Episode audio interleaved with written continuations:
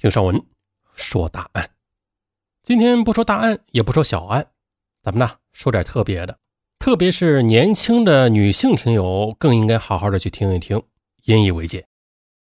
大学生美娟在浙江杭州的一所高校读大二，身材苗条，长相可人。可前不久，美娟独自一人来到浙江大学医学院附属第一医院的急诊科，神情很紧张。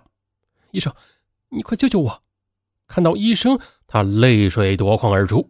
他告诉医生。就在这两三天时间，他肚子不知道怎么突然就变大了，并且还是越来越胀，呼吸也很困难。他很怕自己得了什么不治之症。急诊接诊的医生发现，这美娟的肚子至少呃，就像怀孕七八个月那么大。医生一边安慰她，一边为她安排了检查。B 超排除了怀孕的可能，可却发现这卵巢异常增大。上边还有很大的一块阴影，肚子里面也是充满着腹水，而其他检查结果也显示了这美娟的肝功能正常，没有肝硬化，也没有内出血，难不成是卵巢癌？急诊医生马上联系妇科医生进行会诊，腹部胀满、卵巢增大、腹水等等。那综合美娟的症状和检查结果，这妇科的周可医生脑子里边突然冒出了几个字：过度刺激。综合症，那这个综合症是试管婴儿过程中因为排卵药物作用而可能引起的并发症。你是在做试管婴儿吗？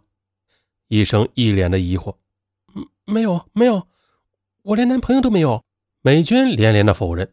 可是很明显呢，这一定有其他原因让美娟在近期注射了促排卵药。不过究竟是什么原因呢？可面对医生的问题，美娟开始眼神躲闪起来，最后还拎着包打算走。这如此反常的表现，更加的加重了医生的怀疑，她一定没有说实话。正常女性的卵巢直径约为三四厘米，比乒乓球稍小一点，但美娟双侧的卵巢直径已有十三厘米，比新生胎儿的头部略大。再就是大量的腹水抬高。横膈挤压肺部，使他出现呼吸循环系统衰竭的症状，而且过度刺激会导致血液浓缩，引发栓塞。美娟随时会有生命危险。病情严重，又见美娟闭口不语，医生只得严肃地跟她说：“你这种情况随时会死的，快说实话。”这种略带威胁的话瞬间击溃了他的心理防线，他将事实全部告诉了医生。原来啊，不久前美娟想购买一部昂贵的新款手机，却又不好意思开口向家里要钱。那强烈的虚荣心让他有点丧失理智了。于是他开始寻找各种快速赚钱的方法。这功夫不负有心人，哎，有一天在学校公厕的隔板上，他看到了寻找捐卵子志愿者的小广告，这酬劳还不菲呢。机不可失呀，心动的他便试着添加了对方的 QQ 号。对方告诉他呀，这卖卵子对身体是没有伤害的，只需要每天打打针，半个月后取出卵子就可以赚一两万。因为急需要用钱呢，美娟心里一横，便同意了这门交易。接下来连续十多天，她每天都按照对方提供的地址去注射促排卵药物。这十多天后，她也取出了卵子，一共是获得了一万块钱。这一万块钱，再加上自己省下来的钱。他顺利的买到了手机，不过呀，才用了没几天，他就重病倒下了。呃，就这样被收治到了浙大医院妇科病房后，美娟在医务人员的要求下，才不安的通知了父母。家人呢，也在第二天一早就赶到了医院。妇科副主任医师胡金辉从他肚子里放出了五千多毫升的腹水。并且通过了各种支持治疗，使他的水电解质恢复了平衡。就这样，经过三天的治疗，病情这才得以稳定。胡金辉曾经跟美娟有过这样一段对话：“你卖卵子卖了多少钱呢？一万块。哎，你真糊涂啊，命都差点丢了。挺后悔的，我下次再也不会了。哼，你还想有下次吗？”美娟沉默不语。其实啊，像美娟这样的案例并非少数，每年都有因为卵子黑市交易而导致生命垂危或终身不孕的人，并且以年轻女性为主。那刚才只是用一个小案例来说明一下这个卖卵子的危害呀。那咱们接下来再细说。卖卵就跟捐精一样啊，不卖不是浪费了吗？这是一个准备卖卵的女孩说的话。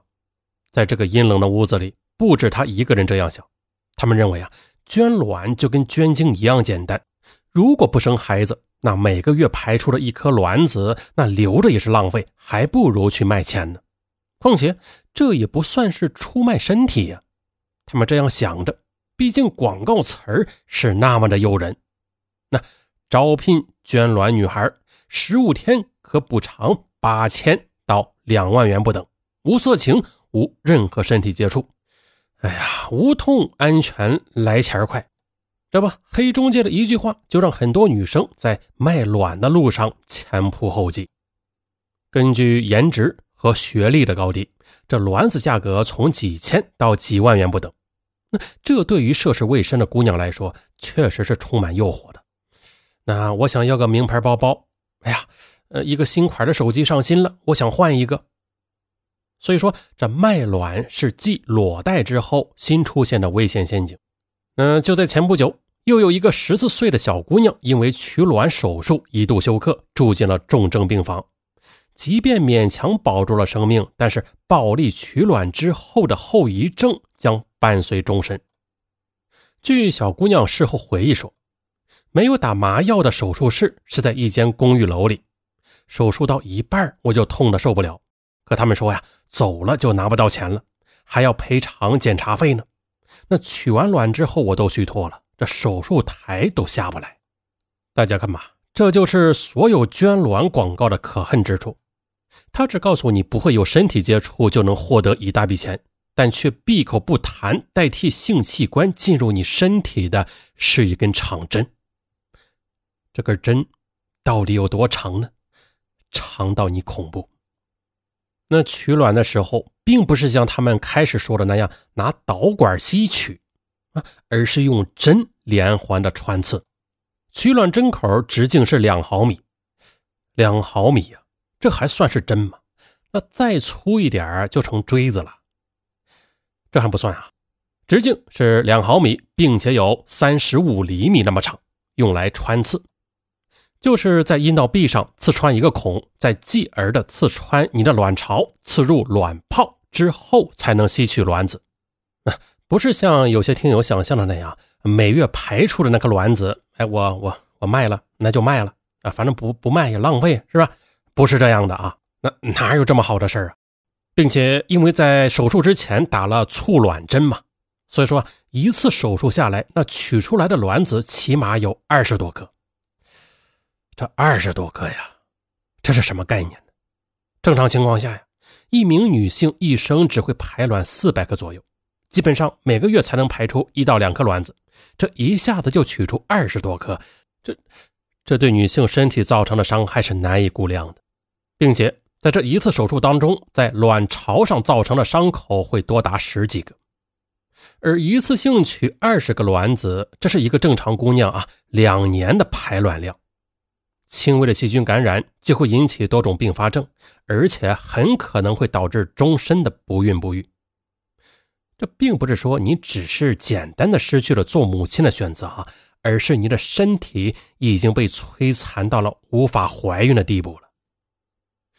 还有报道说啊，标题为“十七岁的少女打激素针卖卵，一次取出二十一颗卵子，内出血险丧命”，内容如下。广州十七岁少女小陈在不同诊所接受了注射和取卵，打激素打了七天左右，卵开始排，就被车送到了其他的地方取卵。一次手术共取出二十一颗卵子，对方给了一万元报酬。